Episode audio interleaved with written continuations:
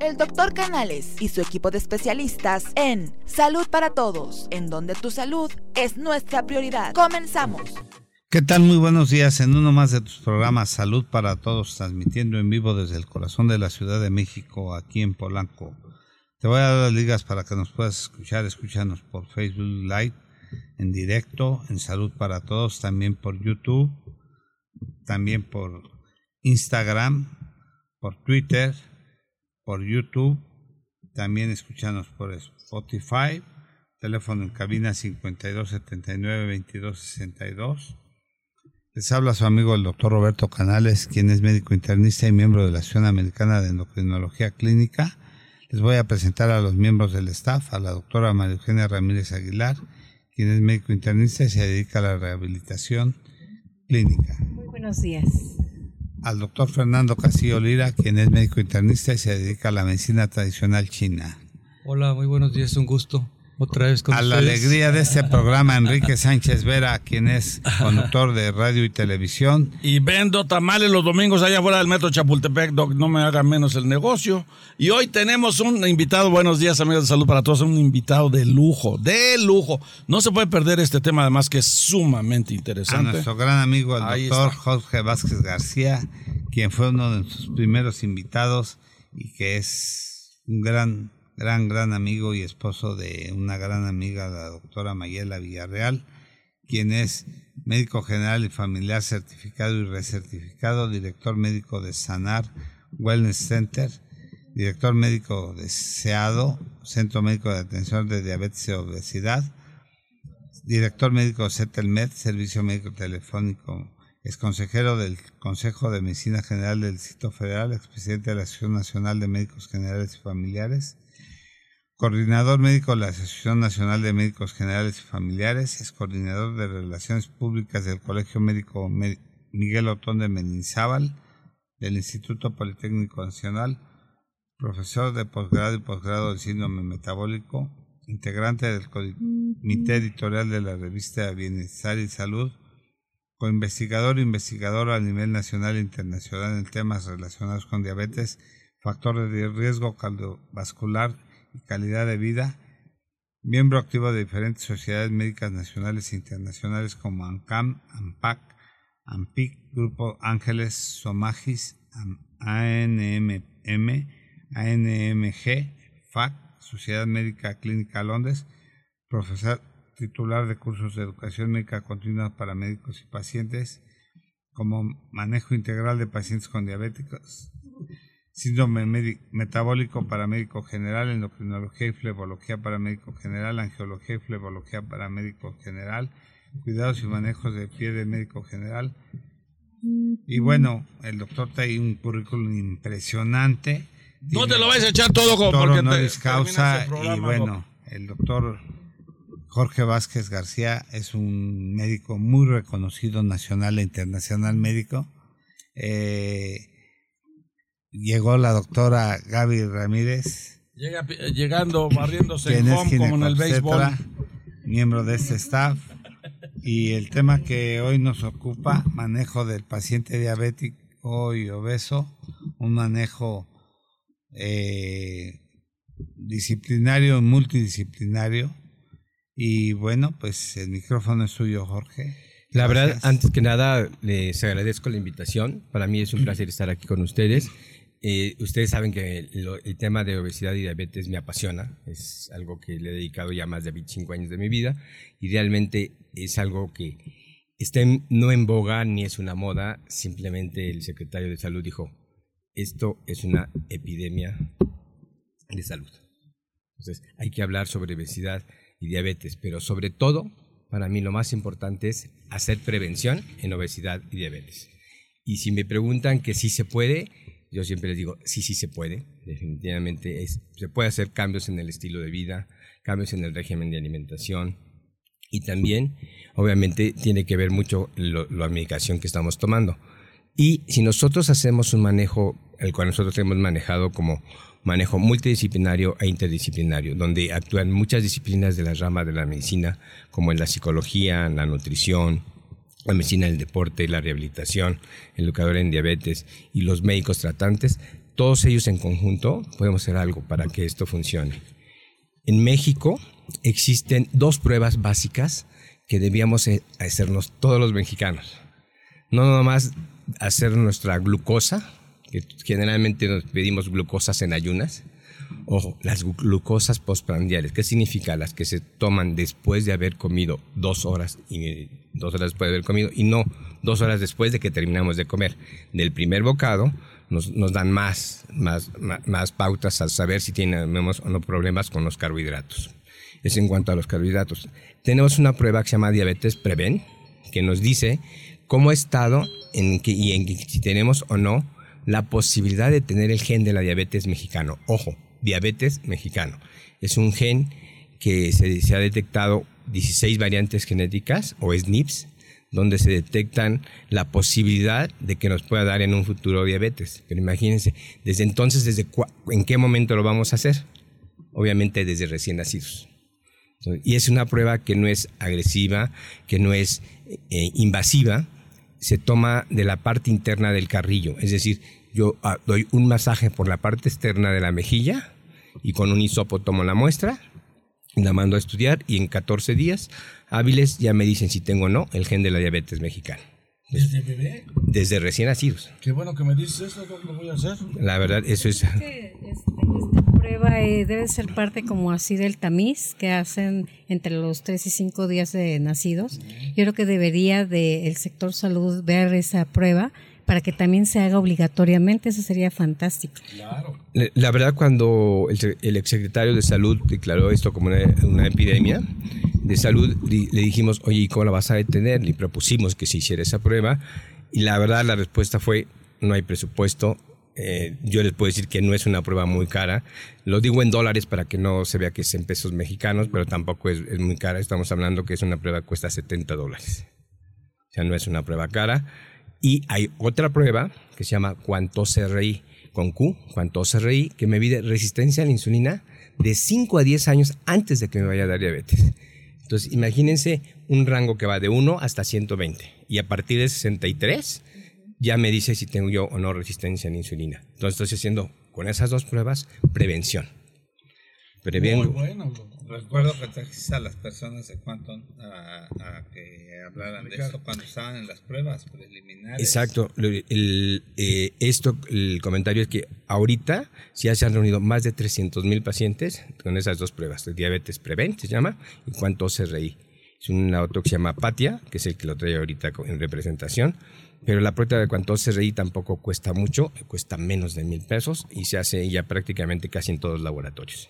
Doctor, este, ¿qué tal? Buen día. este, doctor, una pregunta. ¿Qué, ¿Qué se hace una vez que se les hace el diagnóstico para ese tipo de pacientes que se les hace, no sé, esa, esa prueba, ya sea para diabetes o para resistencia a la insulina, que, que dice usted que son 10 años, ¿no? atrás nos puede medir si hay un problema de este tipo. Una vez ya diagnosticado este, este tipo de pacientes, ¿Qué sugerencia tiene para este tipo de pacientes o de personas?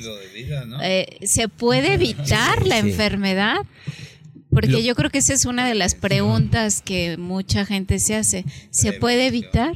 Yo, yo siempre les comento así. Eh, la prueba de diabetes preven es una prueba genética y los genes no los vamos a poder cambiar. Pero, podemos hacer que no se manifieste. Es decir, hay algo que no, se conocerá como epigenética, todo lo que está alrededor de. Si yo cambio mi estilo de vida, mi forma de alimentación, hago ejercicio, me quito el estrés, puedo hacer que esté ese gen ahí, pero que no se manifieste. Y yo siempre lo digo aquí en este programa, yo tengo el gen de la diabetes mexicano, yo tuve en algún tiempo cuando se reí positivo arriba de, de 90 y actualmente lo tengo en 54. Entonces, ese es un cambio en el estilo de vida cuando me conocían la mayoría de ustedes hace 20 años, yo pesaba 128 kilos. ¿En serio, doctor? Sí, y ahorita estoy pesando 84 kilos. O sea, ese cambio en el estilo de vida sí se puede. Qué bárbaro. Qué buen ejemplo puso ahorita, ¿eh?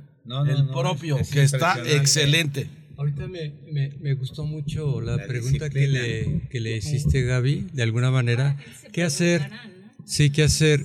Creo que Ya habíamos eh, compartido este tema desde otro punto de vista, ¿verdad? Hablar de 5 a 10 años previos que se presente la diabetes, pues ya, ya existe la resistencia a la insulina, o sea que se resiste el azúcar a entrar a la célula por parte de alteraciones ya en el metabolismo de la propia insulina, ¿no? en los receptores, en los transportadores, etc. Esta hormona tan importante. Pero, a ver, tú hablaste hace un momento de, de epigenética. Creo que la intención de cambiar el estilo de vida es tan importante que no nos damos cuenta que todo el tiempo estamos modificando nuestra genética. Me gustó mucho ese concepto, porque actualmente podemos hacer muchas pruebas experimentales y mucha tecnología y se puede estar desarrollando. Podemos saber cuáles son los genes. Esto que nos traes es una muy buena, es muy buen avance, pero volvemos a esto, tú lo has dicho en este momento, mientras nuestra, nuestro origen, nuestra raíz, no la respetemos con cambios al estilo de vida, nuestra propia epigenética, me atrevo a decirlo de esta manera. Es Ese es el origen, el tronco común de donde se despunta o se desploma toda la genética y los genes, ¿sí? Ah, que es lo que ahorita aquí nuestro compañero, el doctor, eh, nos hizo el comentario, en qué consiste la prueba, esos genes. Pero esos vienen de la cadena del tronco común de la raíz. Eso constantemente con nuestro estilo de vida, la manera de pensar, nuestra alimentación, la estamos constantemente modificando, la estamos devastando. Entonces llega el momento en que ya cuando queramos actuar en la etapa posterior de toda esa cadena genética, la vamos a seguir modificando. Entonces, ¿en qué momento vamos a llegar?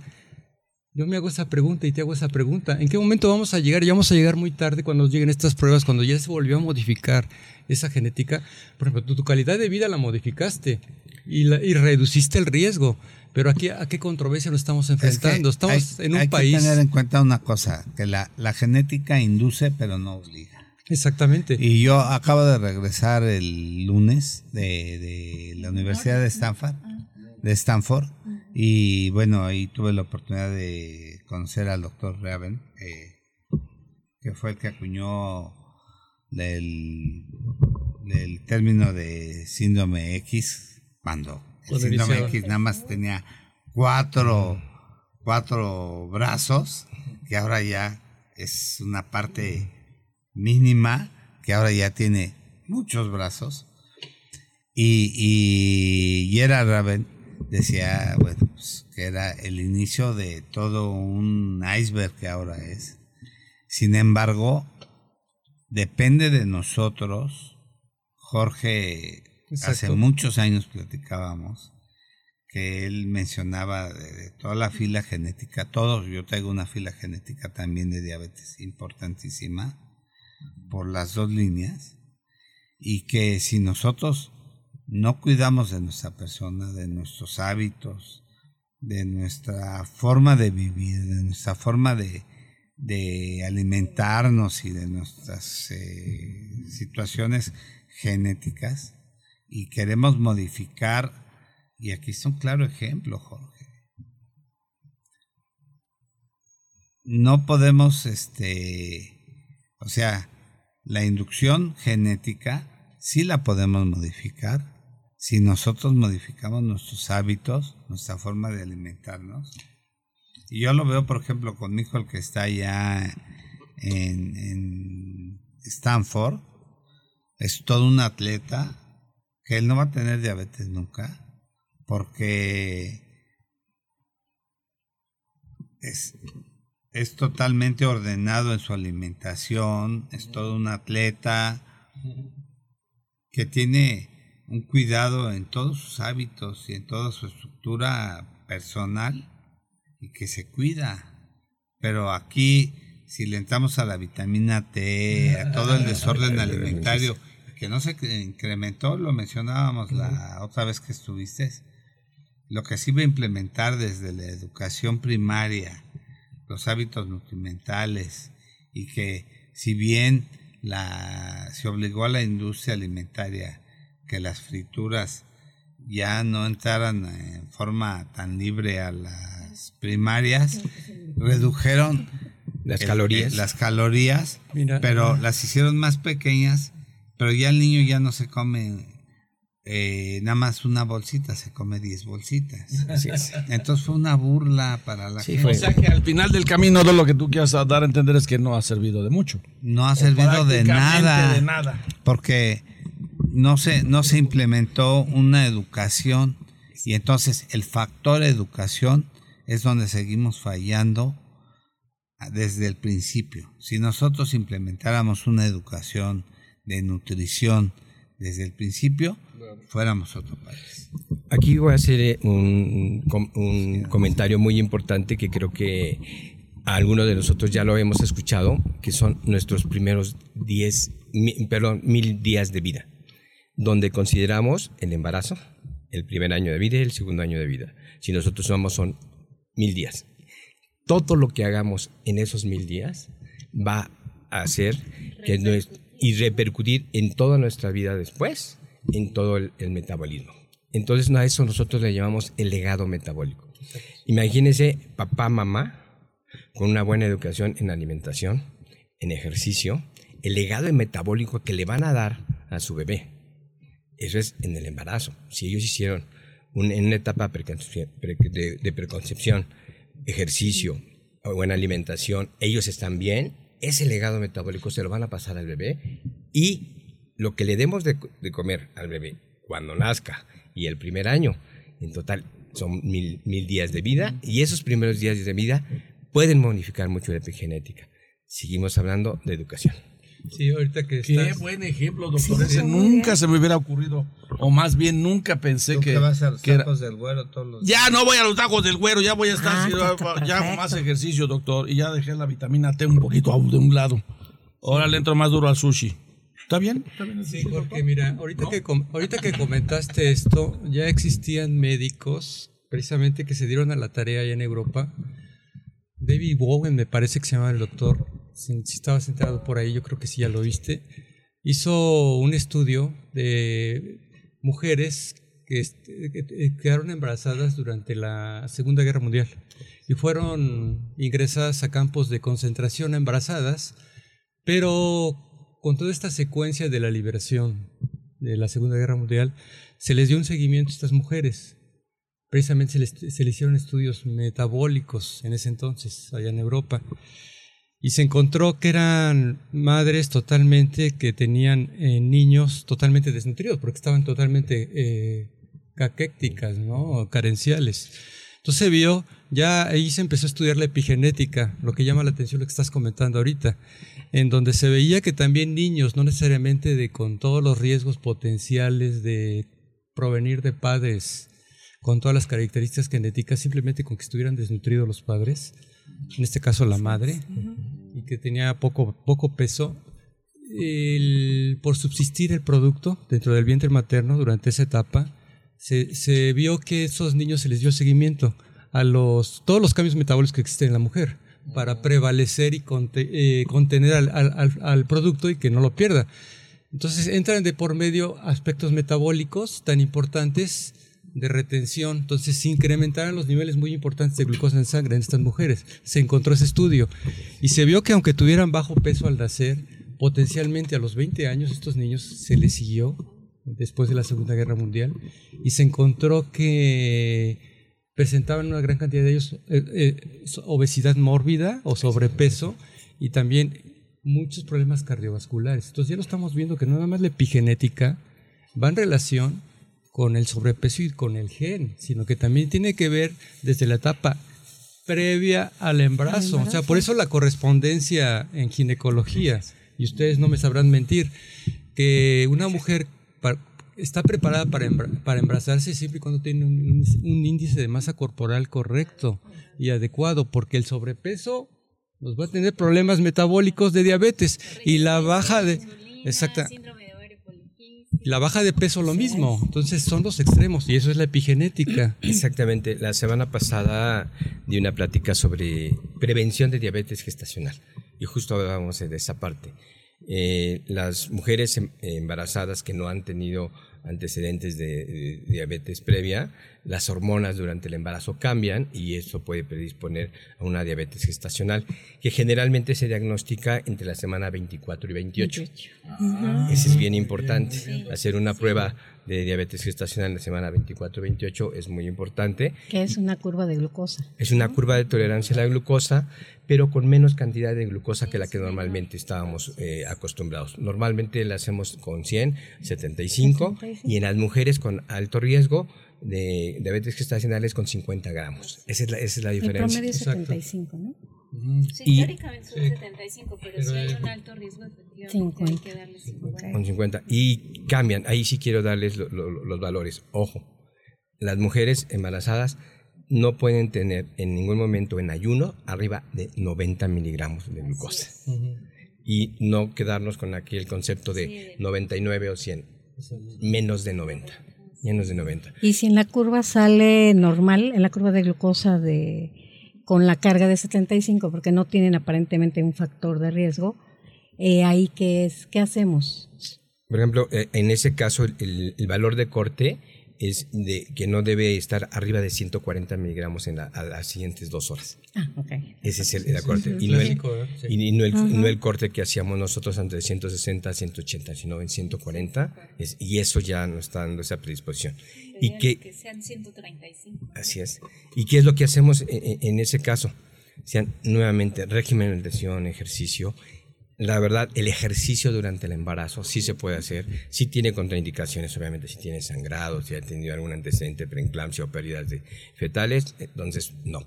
Pero sí se puede hacer ejercicio durante el embarazo, un ejercicio aeróbico, mínimo 30 minutos diarios durante 7 días de la semana, y la verdad, eso ha cambiado muchísimo. Esa es una de las cosas que, que manejamos. Otra que cosa. caminen al menos, ¿verdad? Me Así es. O la natación. La natación es más, ni siquiera nadar, caminar dentro de la alberca. El caminar dentro de la alberca. Jorge, yo tengo una pregunta. Eh, tú que llevas este sistema, como lo llevamos acá en el Centro de Especialidades en Diabetes que tú conoces, donde el, eh, hay un, este, un tratamiento como lo llevas multidisciplinario, ¿qué está pasando si todos nos estamos actualizando en diabetes? y que sabemos manejar a los pacientes y que vemos que mejoran y los llevamos a una etapa donde están casi normales de la glucosa, ¿por qué están subiendo las cifras de diabéticos en México si se supone que todos estamos trabajando con ellos? Ya desde el año pasado ya llegaron a las cifras del, 2000, del 2030. ¿Qué está pasando si se supone que todos estamos trabajando con nuestros pacientes? La respuesta, la verdad es que es algo muy eh, simple, entre comillas, pero a la, a la, vez complicada. Lo que pasa es que estamos haciendo diagnósticos más tempranos. Y eh, recordando la encuesta nacional de salud 2016 de Medio Camino, nos reportaban que había más o menos un 9, de 9 a 10.6% de las personas con diabetes, pero conocidos. Y justo el doble de no conocidos. Entonces, si nosotros sumamos de 2016 al 2020 ese doble, entonces ya se fue la cifra muy alta. Entonces, se juntan las dos cosas. Uno, las cifras cambiaron. Es decir, ahora las personas que no tienen diabetes, su glucosa puede estar de 70 hasta 99. Ojo, a partir de 100 hasta 124, hay una etapa que se conoce ahora como prediabetes o diabetes intermedia. Es el nuevo concepto que se acaba de acuñar en, en, en julio de este año en la ADA. Y ahora ya no vamos a llamarle prediabetes, se llama diabetes intermedia. Sí, sí, el término dije, es lo mismo, sí. pero el, el término cambió más elegante. de diferente manera. Sí, sí. Y yo creo que, que aquí también la, la, parte de la respuesta quiero entenderla de esta manera. No sé ustedes qué opinen porque desde el 2011, 2013 y no se diga 2015, la, FAO, la, Organización Agrícola y Alimentaria, junto con la, OMS, ya le había decretado, sobre todo aquí a América, no se diga México, que estás enterado, que era una alarma, tú dices una epidemia, pero que desafortunadamente apenas acabo de saber que en el mes de abril de este mismo año se están reuniendo en el Congreso para legislar las normativas que se, que se retrasaron demasiado y, desafortunadamente no se han llevado a cabo. Entonces, parte de ello también, eh, la información no, no, no está bien interpretada, no se ha hecho lo que se tenía que haber hecho. Eso se refiere parte de tu respuesta. Entonces, se ha visto que los niños, Jorge, ¿verdad? No sé, ¿tú qué nos puedes decir? A partir de los seis años ya se le está encontrando un grado de dislipidemia y se está considerando el doble de su edad, o sea, estamos hablando de los 11, 12 años con enfermedades crónico-degenerativas. Entonces está despuntando y es una de las causas, ¿sí? Yo creo que también respondiendo un poco a la pregunta de Maru, yo creo que también tiene mucho que ver este que la mayoría, o sea, yo, yo he visto porque en otros países siempre les sorprende por qué el mexicano está tan gordito. La verdad qué pena, ¿no? Que, nos, clasifiquen de esa forma, porque yo pues he viajado a algunos lados y me dicen, oye, ¿por qué el mexicano está tan gordito? Es que de verdad se sorprende y eso es súper triste que nos que nos vean en ese, en ese rango, ¿no? ¿Por qué está tan gordito el mexicano? Aquí hay... Ya no se mete con lo de los sombreros ni nada de eso. No, se mete con la gordura. Pues, ¿De qué se trata? Eh, la verdad es sí es una situación muy, muy especial en, el, en ese sentido. Primero, segundo lugar a, a, nivel mundial de obesidad en niños. Eso no lo estamos peleando con Estados Unidos y eso está tremendo. Entonces, la razón es que ya desafortunadamente las familias ya no comen en casa y o papá, mamá no come con, con los niños, se lo dejan encargados a alguien más, pero yo digo que la responsabilidad de lo que come el niño sí tiene que ser todavía de los padres y que el niño se eduque. Un niño bien educado hace cambios en sus hábitos de alimentación y puede cambiar a la familia. Yo aquí rápidamente les, les, les comparto un caso, caso de éxito. Ocho años de edad, y pesaba 84 kilos y medía 1,48. Actualmente él tiene 18 años, sigue pesando 84 kilos, pero mide 1,79. No, toda la diferencia. Hizo todo el cambio en el estilo de vida y él, él hizo que papá, mamá, hermanos cambiaran. Qué bonito. Aquí al, este, Miriam López, que es doctora también, dice que si los pacientes se diagnostican con prediabetes, que si es correcto utilizar el nombre de prediabetes. Lo, habíamos comentado, sí. es un término que se acepta en México y en la, la ADA, perdón, 2019 se aceptó como diabetes intermedia. Ok, también nos están viendo en Brasil. Oh, ah, ya tenemos que ir a Brasil, doctor. Ya toda la semana ya, nos, ¿verdad? escuchan en Brasil, ya, ya, ya. Dios santo, ¿quién está en Brasil? Está un paciente que, la quemazón del Amazonas. Tenía yo una paciente, unos pacientes que migraron a Brasil, una paciente con un embarazo de alto riesgo y decidieron irse a Brasil. Ella es brasileña. Eh, igual quiero compartirles que nos están oyendo en Michigan. Paxao en, Michigan, por allá, Alejandro Alvarado, saludos. Este, llegó este hace ratito cuando yo venía para acá, me dijo, oye, voy a estar escuchándote. Y Maye Villarreal, saludos. Y, la verdad, este, es algo que quiero compartirles. El, el manejo multidisciplinario, como les decía, incluye también la prescripción del ejercicio. Nosotros recomendamos mucho el ejercicio, pero la, verdad es que a veces como médicos de primer contacto, inclusive cardiólogos, endocrinólogos, no, no hacemos una buena prescripción. Lo recomendamos, pero no hacemos una buena prescripción. Entonces, aquí, ¿quién, ¿qué profesional de la salud debería prescribirla? En este caso, contamos con un médico de medicina del deporte que hace la prescripción adecuada del ejercicio, individualizada y, por otro lado, para cada paciente es distinto. Entonces, aquí hacemos un ejercicio muy rápido. Siempre les digo que podemos hacer 220 menos mi edad, en mi caso tengo 60 años, 220 menos 60, sería, ahí estaríamos hablando que son 180, ¿no? 180 es mi frecuencia cardíaca máxima. Ni los deportistas de alto rendimiento llegan a esa frecuencia cardíaca máxima. Entonces, yo a ese 180 le tengo que calcular para mi edad que esté entre 60 y el 80% de mi frecuencia cardíaca máxima. Es decir, que yo esté entre 120 y 140 40 latidos por minuto cuando esté haciendo ejercicio. Es decir, yo voy caminando con alguien y si yo me escucho y no me agito, estoy bien. Doctor, una pregunta. Aquí el público nos está comentando que dónde se pueden hacer esas pruebas. Lo pregunta Marce García. Eh, Hola, amor, qué bueno. Yo se le iba a preguntar, pero qué bueno que ya se lo hiciste.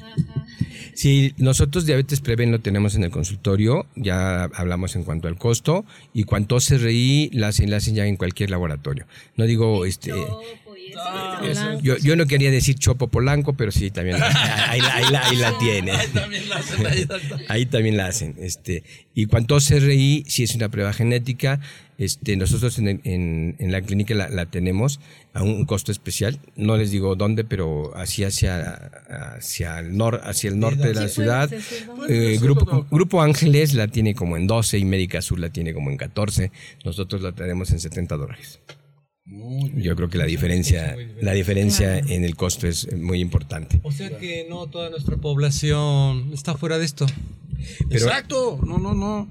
Es un, es un costo, es, eh, sí es un acceso más o menos. No es caro. Pero no todas las pruebas. Ah, bueno, no, todas las pruebas, pero las que estaba hablando, sí, exactamente. Sí, por ejemplo. ¿Cualquiera de las dos cuesta eso? Eh, ¿Cuánto se reí cuesta, cuesta menos de mil pesos? ¿Ah, es decir, eh, estamos hablando por ahí de 850, 900 pesos. ¿Y la otra es diferente? son 70 dólares, pero estamos hablando de 2.400, 2.500 pesos, que tampoco se me hace caro. 1.400, Doc. Sí.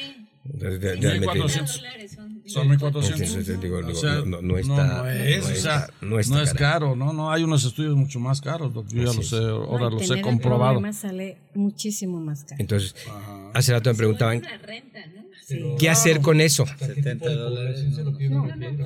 Eso, ¿a qué tipo de población? O sea, la, la, la, población mayor es de caso recursos. O sea, sí, si no es muy cara, nosotros sí, lo entiendo. es cara. Lo entiendo muy bien, Fer. A nivel institucional, ¿cuánto sí. va a tener? ¿Se va a hacer algo? Este, va a ser difícil que a nivel internacional lo tengan, aunque sí hay este, fundaciones de salud, no les digo cuál, pero se llama Slim, este, sí, sí, sí la, se la hace a todos los empleados. ¿eh? Se la hace a todos los empleados. Eh, regresando un poquito a la prescripción del ejercicio, si quiero hacer un anuncio, si me lo permiten. Este fin de semana va a haber una certificación internacional de algo que se llama ISAC. ¿Qué es eso de ISAC? Es una antropometría, hacer exactamente mediciones antropométricas para decirte qué tipo de actividad deportiva puedes utilizar y hacer. En este caso la va a hacer este, el doctor Luis Gerardo Vázquez Villarreal. Esta, esta certificación es una certificación internacional y me pidió que se los compartiera. Él es instructor ISAC 3 y me pidió que también les diera que los informes se los pueden dar. ¿De dónde, doctor? Al WhatsApp. Ajá, muy bien. 5522 70 70 53. La verdad es que para mí es un orgullo que él dé ese tipo de reconocimientos, porque eso quiere decir que él ya lo tomó a, a otros niveles y él puede hacer ISAC 1 y ISAC 2 aquí en México. ¿Dónde va a ser? Eh, va a ser aquí en la Ciudad de México, muy cercanos aquí a estas instalaciones y eh, ahí en el teléfono que les di, ah, les dan, les dan todos los informes. ya que estás ahí, doctor Vázquez, este, ¿por qué no nos das tus, este, tus mm, maneras de contactarte, por favor? Claro que sí. El teléfono de la clínica es el 55 84 90 10 y también el 5202 4828. Estamos aquí muy cercanos, pasando periférico, en la calle 4, número 14. La colonia es Reforma Social y todos la conocen como, San Isidro porque ahí está la, iglesia de San Isidro. Entonces, para los cuates, soy de Sani, entonces ahí, ahí, nos podemos ver. Muy bien. Ahí está para que tomen nota, amigos de salud para todos, porque están hablando con un doctor o están escuchando a un doctor de primer nivel y yo este, sí, sí me encantaría que fueran a consultarlo porque es una eminencia en este tema y no se van a arrepentir, ¿eh? para nadita de nada. Y bueno, comentarles también lo que yo les eh, decía, el, dentro del manejo multidisciplinario también eh, incorpora lo que es la rehabilitación. Es decir, si yo ya tengo una persona con diabetes y que eh, nunca ha hecho ejercicio, bueno, empezar a hacer la prescripción del ejercicio y cómo lo va a empezar a hacer. Entonces hay un médico de medicina física y rehabilitación que nos, nos apoya ahí en la, consulta, la doctora Mónica García Telles que nos, ayuda mucho ahí y hace tanto diagnóstico y también los programas de rehabilitación. Y no nomás en, las personas con diabetes o obesidad, sino también en las personas con problemas cardíacos y demás. Y tiene una maestría y tiene una, está haciendo ahorita un doctorado en neuro, neurorehabilitación. Entonces realmente esa parte está Ahí están las cartas de presentación nada más pobremente, ¿verdad, Doc? Nada más para que vean con quién tratan. La, verdad es, es algo que se, hemos agradecido mucho que, que, se incorporen con nosotros al equipo.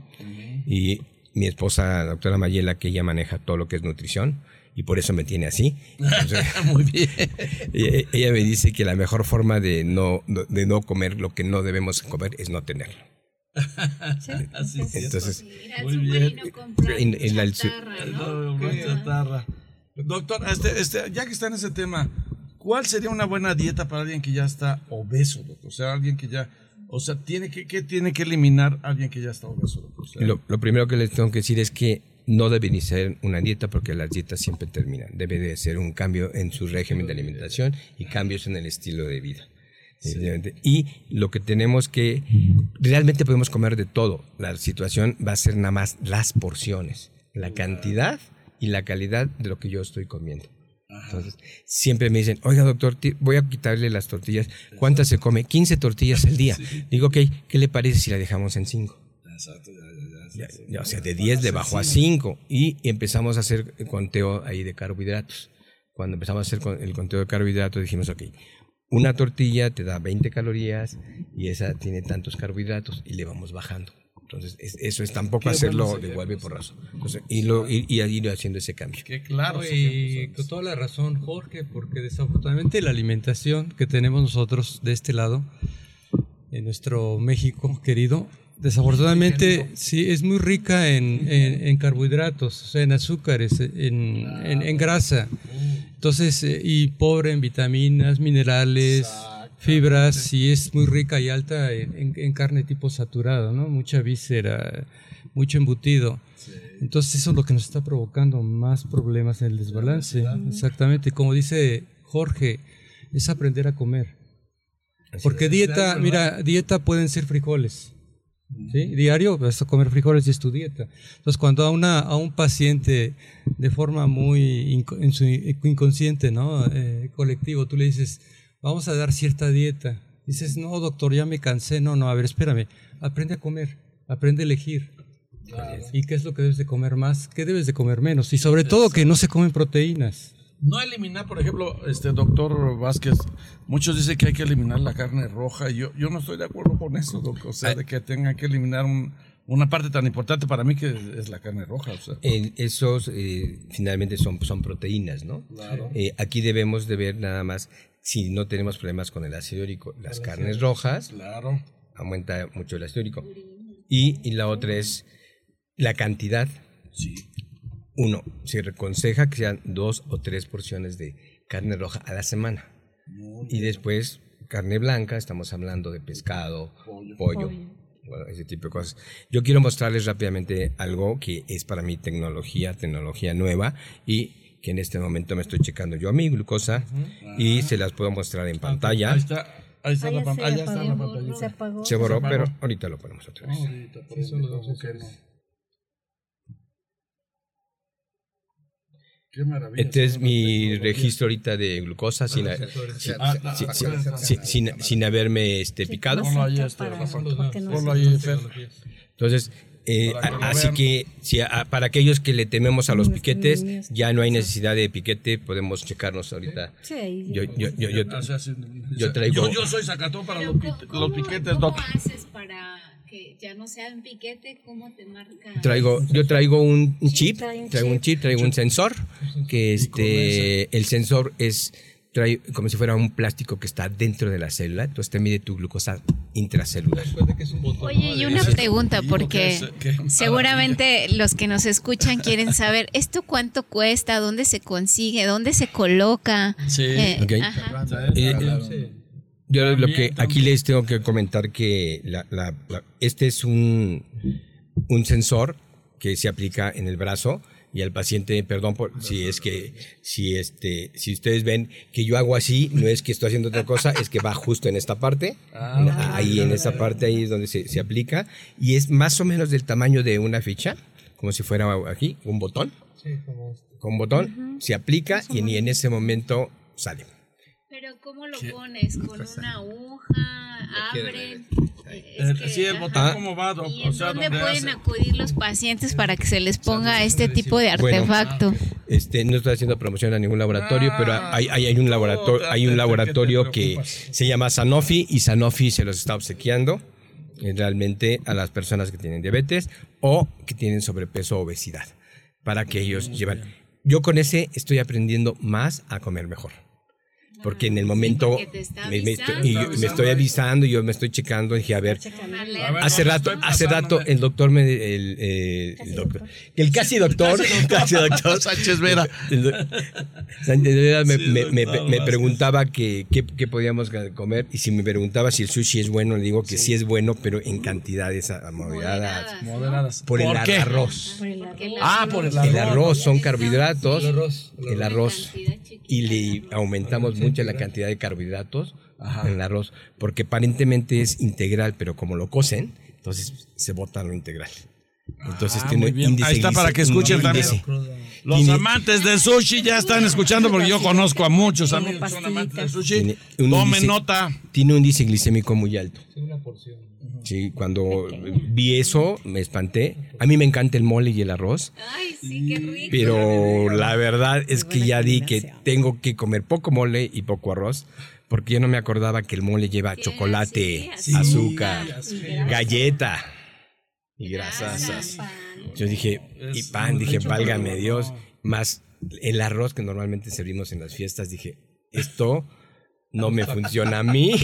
ya dije, ¿Cuánto tiempo llevas con eso colocado? Eh, de diciembre para acá, y sí les tengo que presumir que de diciembre para acá bajé otros cuatro kilos. Oh, pues ahí está la pues diferencia. porque se está checando y le baja las calorías. Claro, la donde le bajas donde le debes de bajar, querido Exactamente.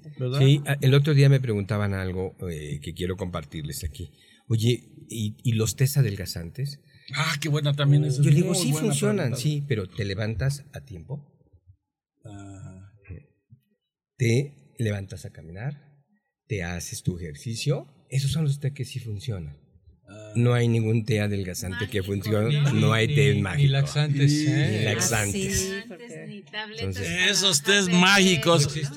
Y además este, se ha incrementado mucho la publicidad de los tés y todo esto, Doc, y mucha gente desafortunadamente se lo cree, o sea, se lo cree. Y entonces, este, qué bueno que lo dices, Doc, porque yo también conozco mucha gente que toma ese, esos tés mágicos y creen que realmente son este, útiles, por llamarlo así, o este, y, de veras sirven. Y siempre dicen que disfrutar la comida es lo mejor, sí, y disfrutarlo en familia y en compañía de seres queridos como ustedes, ese es muy Compartir el, alimento es muy rico. Pero compartirlo como tal. Yo recuerdo, y si les platico esta anécdota rápidamente, que fuimos con una familia que, eh, conocidos nuestros, íbamos mis dos hijos, mi esposa y un servidor, y ellos también tienen dos hijas y el esposo y la esposa. Y cuando nos sentamos y, y pedimos nosotros un, este, un postre y el postre lo compartimos entre los cuatro, entre mi esposa y mis dos hijos. Ellos cariñosamente me dijeron, oye, si no les alcanza para el postre, nosotros se lo invitamos. Y le dije, no, mira, fíjate que te lo agradezco mucho, solamente era pero, eh, lo dividimos. Antes sí nos comíamos un postre cada uno, pero ya nos dimos cuenta que no es lo más adecuado y ahora lo dividimos entre los cuatro. Te lo agradezco mucho. Sí, sí, sí. están más cercanos en familia. Así es. Ah, claro. Eso es, eh, la unión familiar es vital en esta vida. Rápido, este. ¿Hay, ¿hay alguna pregunta? Sí, hay una pregunta. Nos preguntan, doctor, ¿qué tan cierto, Miriam? ¿Qué tan cierto es en el canal de televisión pasaron que si tú comes arroz frío, que es lo que hacen los orientales, no es tan dañino ni con tanto carbohidrato. ¿Esto es verdad? lo que baja es su índice glicémico, es decir, no te sube la glucosa tan rápido. Pero eso no quiere decir que si, la cantidad que, que comes es, es, abundante, no te va a subir la glucosa. Claro que sí te la sube. O sea, el índice glicémico cambia. Lo decía, por ejemplo, el sushi, el, arroz es cocido y es frío. Y es frío, pero ya lo cocieron, entonces el índice glicémico es alto. Es como cuando nosotros tomamos un arroz con leche y está congelado. Y la que lo, lo probamos, es congelado, pero es, una bola de glucosa así impresionante. Es lo mismo. Jorge, creo que uno de los principales problemas que tenemos aquí en México es que México es uno de los primeros países que despunta en la ingesta de, refrescos. ¡Uh! Entonces eso, eso es lo que nos está potencializando muchos tipos de problemas. Se, desayuna con refresco, se come con refresco y se cena con refresco. Los veo pasar todo el tiempo. Eh, todo lo que compran. Y, puros pastelillos. Y bobierismo. por eso digo que, los niños. Verás que el agua del imperialismo yanqui es buenísima. Que hay este, mucha obesidad, pero es por eso que la diabetes no se ha controlado. Otra respuesta a lo que comentabas, ¿por qué no? Ahí, Aún así se hagan los nuevos estudios, es el problema que tenemos. Aquí sí quiero comentarles algo y la verdad me dio muchísimo gusto verlo. Este, una empresa mexicana que produce refrescos y sí puedo decirlo, creo que no hay problema. Boink, Boink de, de 100 mililitros y tiene 84 calorías. Ajá. Entonces, y yo cuando dije, esto debe tener mucha caloría, y justo con, el, con el sensor. ¿No es sustitutos de azúcar o, bajo en calorías? No. No, lo que hicieron es bajarle, la cantidad de azúcar, ¿no? Y el zumo de jugo que traía, que era de. La mitad era zumo de, de jugo, le bajaron a un tercio o un poquito menos. Y, y, y lo probé porque no sé si se acuerden que cuando estábamos en la escuela el boing lo, teníamos que agitábamos para que se, moviera. Y esta vez no lo agité y casi el 60% sabía agua. Ya después cuando lo vi dije, ah, es que debía haberlo agitado. Pero entonces vi las calorías y la verdad sí me sorprendió. 100 mililitros, 80, 84 calorías. Están haciendo eso algo, dije. Y lo que me dio gusto fue eso, ver que ya muchos niños, eso es lo que estaban tomando. Dije, ok, ya no están tomando el refresco imperialista Yankee, dijo aquí. Ese es de color negro. Entonces, pero sí, este, este para mí, eh, empresa mexicana, mexicanos y haciendo algo por los mexicanos, eso sí me, dejó impresionado. y otra cosa importante, Jorge, que desafortunadamente nuestro mexicano no está condicionado a comer fibras. Entonces, eh, hablamos de variabilidad glucémica. ¿Qué es eso? el tiempo que tarda la, absorción del azúcar, cuando desde el momento que tú ingieres un alimento, no hay barrera a que evite que se absorba rápidamente. Entonces la fibra se tira. Ya antes se usaban mucho los extractores, ¿no? Se quitaba toda la fibra. Actualmente se trata de rescatar esa parte. Entonces, parte de esa gran medida es una escasez en fibra y sobre todo condicionada a esos alimentos que se les han llamado prebióticos, que son ricos en inulina. Así es. Que es un componente y es un requisito primordial para, para fortalecer toda la flora intestinal y evitar precisamente que existan condiciones de alteraciones en la absorción de azúcar en el intestino. Sí, que va de la mano mucho con los problemas metabólicos en el hígado. Así es. Eh, aquí voy a traer algo, un ejemplo muy claro, y eso a mí me dejó impactado hace seis años, y que ahora ya viene, ojo, viene una revolución en los probióticos y en los prebióticos y todo esto, en el cual para, para manejar como para el manejo y prevención del síndrome metabólico, específicamente obesidad. Hace seis años acudí a Universum, en donde estaba, hicieron un experimento en donde a un roedor gordo, con sobrepeso o obesidad, le extraen el excremento y se lo pasan a un roedor delgado. Y el roedor delgado subió de peso. Y al revés, al roedor delgado le sacan la popó y se la ponen al roedor gordo y bajó de peso. Entonces, ese cambio en, los, eh, en, la, en la microbiota intestinal, eso para mí ha sido impresionante. Se puede hacer, se debe hacer y tenemos que hacerlo. Esto ya es algo que. No, y Jorge, ahorita que lo eso sí existe. Son sí, injertos que hacen los gastros. Claro. Bueno, eso, eso sí fue la parte del inicial, ¿verdad? Pero ahorita más que nada es la extracción de la bacteria, el aislamiento de la bacteria porque sí se ha visto, hay una bacteria muy especial que está condicionada al, sobrepeso, no se diga la obesidad, que si esa bacteria se, se, quita, potencialmente va a haber obesidad. Entonces se tiene que rescatar. Y ya estudios de investigación, como tú lo dices, ya existe. ya existe. Y, con, muy buenos resultados. Eh, yo creo que en México 15, 20 días más la, la, tendremos ya para disposición para prevención de la obesidad. Y, sabes que también eh, acabo de estar en una en un curso de, de actualidades de probióticos, es el primero que se hace aquí en México, eh, en la Academia del Colegio de Medicina, ahí en el, en el, centro médico. Se hizo un, un, curso y lo que me sorprendió, va muy avanzado, ¿eh? a todo lado, es fabuloso el tema. Se explica de todo ahí, pero lo que me sorprendió ahí que generalmente el ser humano está acostumbrado a algún grupo de, de, de personas a hacerse check-up, ¿sí?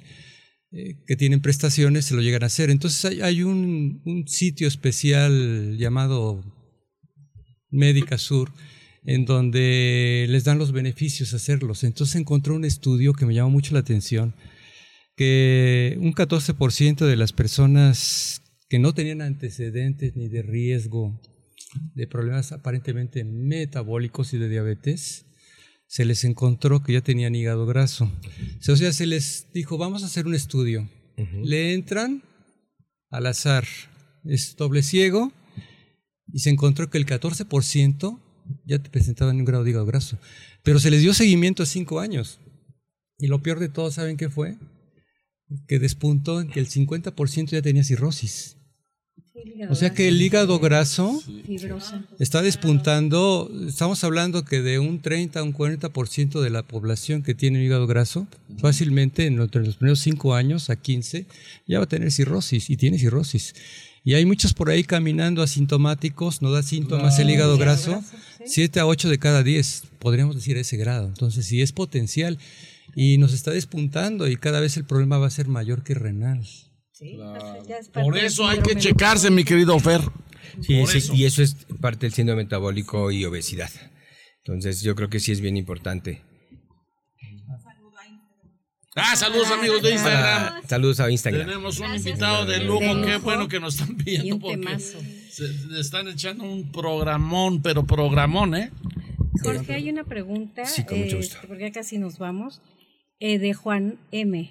Entonces, ¿qué recomienda comer y tomar para los para las personas que nos encanta el refresco o las bebidas azucaradas y los taquitos para que no nos hagan tanto daño. Exacto. Ok. Y saludos desde Brasil. Gracias. Gracias por los saludos. Este, siempre les digo que sí, de vez en cuando podemos no, no, no le digo, no se llama, no, le digo pecar, ni transgredir, no es castigo. Pero podemos comer, por ejemplo, tres tacos, sí, como no. Pero por favor, siempre les digo sin copia, es decir, con una sola tortilla. para empezar.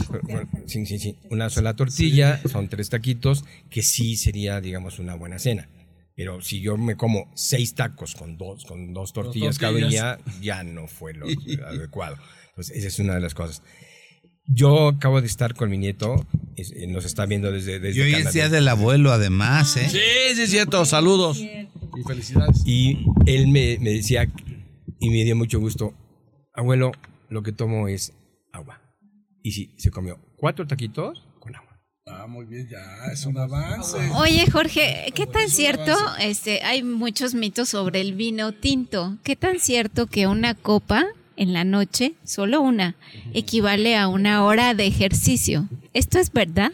Eh, tiene situaciones de, de, taninos y tiene antioxidantes y hay estudios en el, Mediterráneo que es una copa de vino tinto. 30, 35 gramos. Algo así, es, sí, y solamente es la medida exacta es de la copa son 30 mililitros. Sí, porque algunos la llenan y ya no son 30. Una onza. Entre 30 a 40 minutos. Entonces sí es bueno este Sí, pero no, no más de... No más de esa cantidad, No más de... Y a mí me reencanta el vino tinto, ya la hice, con razón me encanta. Ya sabía yo que alguna beneficio iba a tener yo de algo bueno, debería tener vino. Una, una onza. Este, solamente para terminar, sí quiero compartirles algo de que me mostraron en Panamá, no es, no es muy, muy tardado. Hay unos productos que se llama inhibidores de SGLT2 que muy pronto los vamos a estar viendo ya mucho más en México para prevención de insuficiencia renal, ojo, prevención de insuficiencia renal y insuficiencia cardíaca. Son medicamentos que se utilizan para el control de la diabetes y que están preveniendo insuficiencia cardíaca y insuficiencia renal.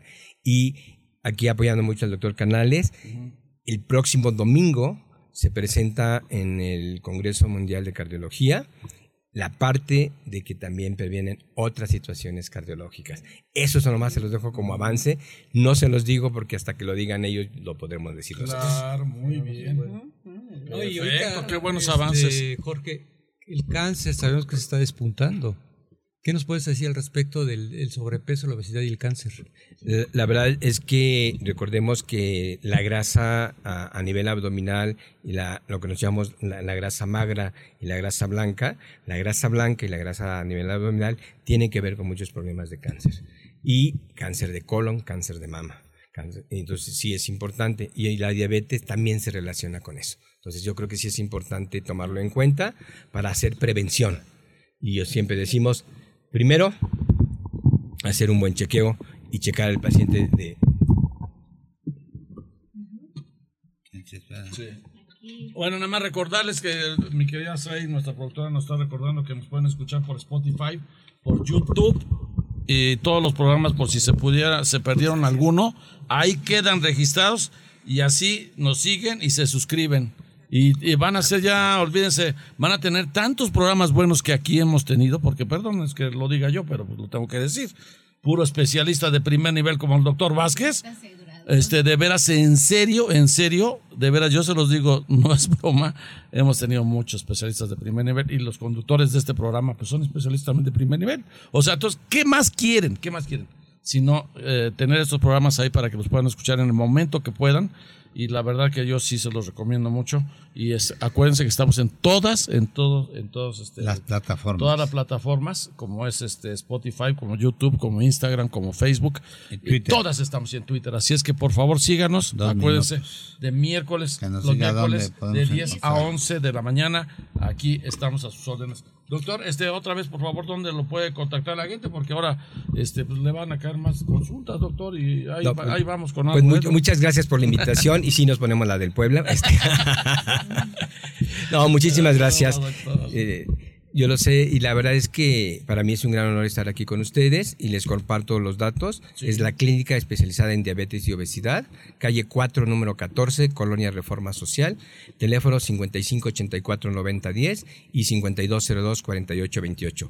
Con mucho gusto los, tendremos ahí. ¿Cuándo, ¿Qué días, Doc? De lunes a sábado. Inclusive hay pacientes que nos piden que los podamos ver los domingos, también los podemos ver los domingos. Ya te pareces al doctor Gabriel Rojas, este, mi querido.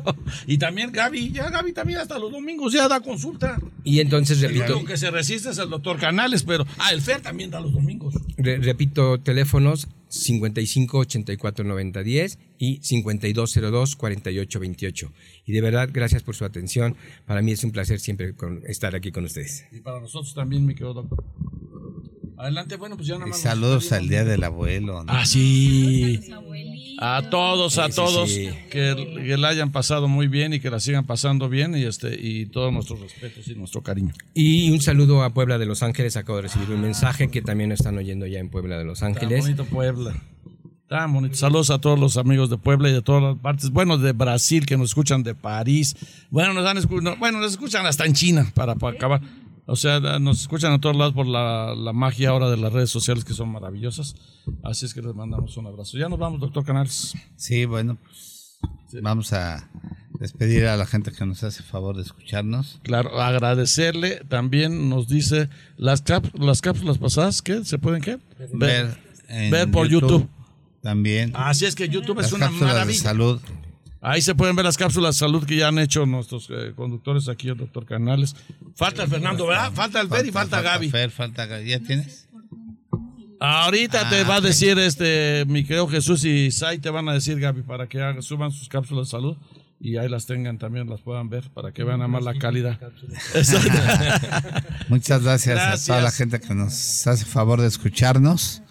Que tengan un excelente fin de semana y un mejor día. Y muchas gracias, a nuestro amigo Jorge Vázquez, García. Con muchísimo gusto. a la doctora este, Y para su esposa y para todos.